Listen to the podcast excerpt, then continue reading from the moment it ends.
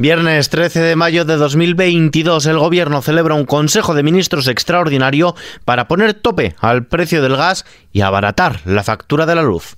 XFM Noticias con Ismael Arranz.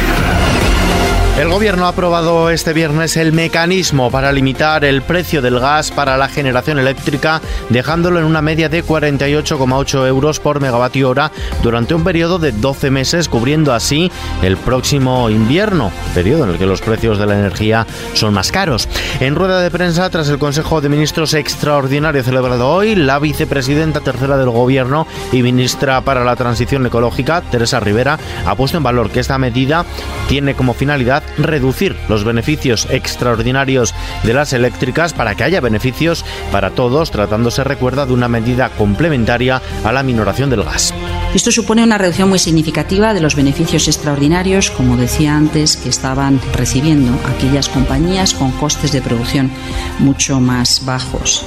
Esto permite una mejora inmediata del 37% de los consumidores domésticos, del 70% de los consumidores industriales. El tope del gas puede hacer de junio el mes con la luz más barata en 10 meses. El gobierno ha aprobado una reforma del mercado mayorista de la electricidad que permitirá que a partir del mes que viene su precio no supere los 130 euros por megavatio hora, con lo que será, como decimos, probablemente el mes más barato en 10 meses. El mes de agosto de 2021 fue el último en que el precio medio de la electricidad se mantuvo por debajo de dicha barrera. Teresa Rivera. Durante 12 meses disponemos de un sistema de protección especial en el conjunto del espacio ibérico, como digo, especialmente valioso en momentos de gran volatilidad gran incertidumbre por la situación de Rusia, por la situación en Ucrania, con una alta dependencia del continente de las importaciones energéticas. Es un paraguas que nos permite estar a resguardo de esta gran volatilidad, que permite proteger a los consumidores domésticos, a los autónomos, a las empresas, pero también a la gran industria, como expresamente han reconocido en los comunicados eh, públicos dados a conocer la semana pasada.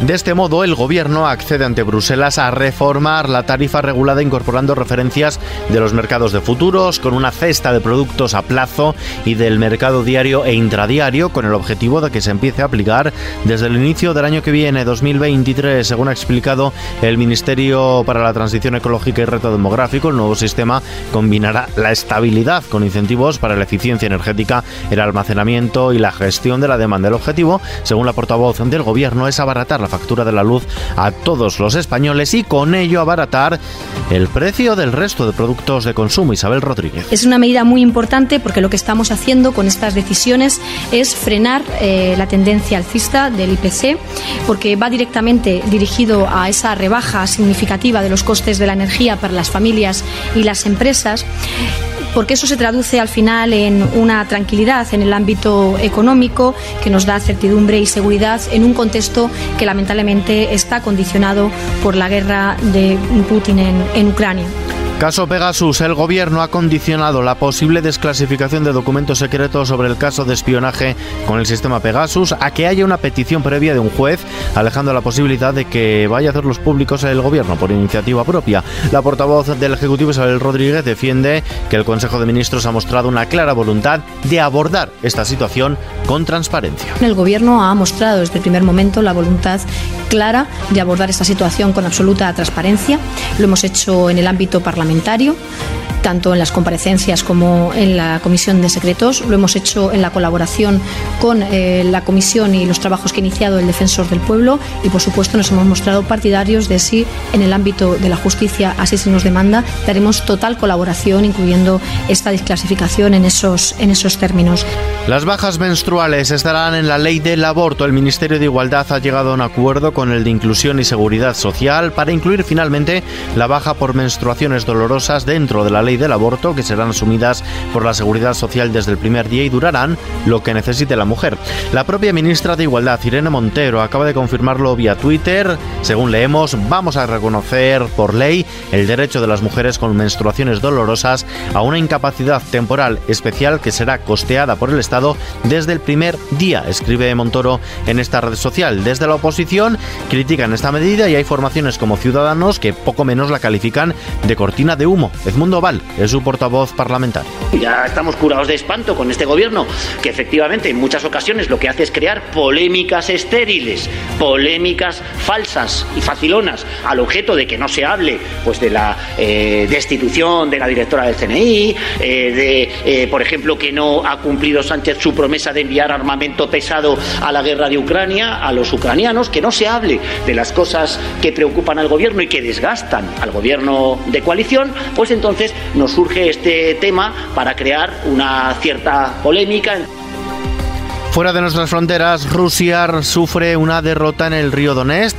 Los alrededores de Kharkov y la posible retirada rusa, así como los intentos del Kremlin para atravesar el río Donetsk en su intento de controlar el sur del Donbass, donde según Ucrania han sufrido una fuerte derrota, se han convertido este viernes en las claves militares del día número 79 de invasión rusa de Ucrania. Mientras tanto, tras Finlandia, Suecia, el informe encargado por el Parlamento sueco para valorar la posible entrada de el país nórdico en la OTAN ha concluido que esta adhesión reduciría el riesgo de sufrir un ataque ruso, lo que a priori allana el camino para que el gobierno de Magdalena Andersson presente una solicitud formal. El informe apunta como hipótesis un ataque a la isla de Gotland en el mar Báltico. Desde Estocolmo sostienen que si Suecia queda fuera de la OTAN no tendría las garantías de seguridad que implica ser miembro y que suponen un riesgo más bajo de acciones unilaterales por parte de la vecina Rusia.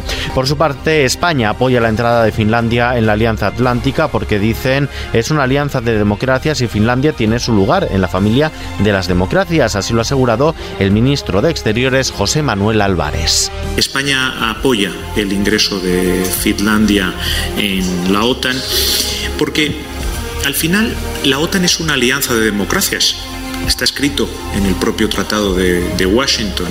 Finlandia es una democracia consolidada, ya antigua en el mejor sentido de, la palabra y por lo tanto tiene por supuesto su lugar entre la familia de las democracias. Y también, aunque sea otra evidencia evidente, pero conviene también recordarlo, la OTAN es una alianza defensiva, no es una alianza ofensiva. En la bolsa española, el IBEX 35 ha subido este viernes el 1,68%, ha conseguido recuperar el nivel de los 8.300 puntos, animada por el avance del 1,5% en Wall Street. De este modo, el principal indicador de la Plaza Nacional sube hasta los 8.338 enteros. El euro se cambia por un dólar con 4 centavos. Cogemos el avión, nos vamos a Turín y terminamos.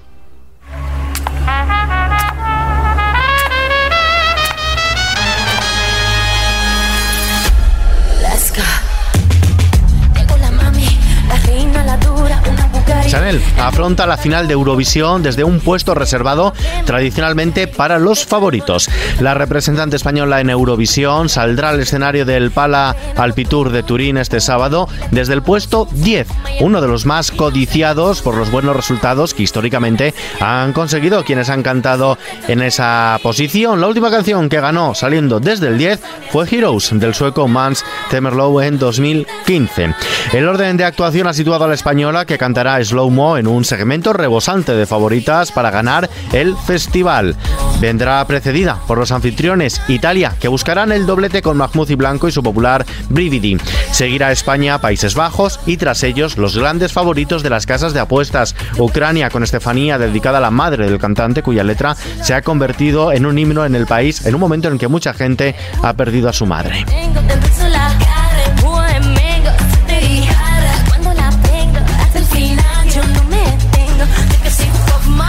Mañana la gran final de Eurovisión con Chanel representando a España y con ella y deseándole toda la suerte del mundo nos despedimos hoy.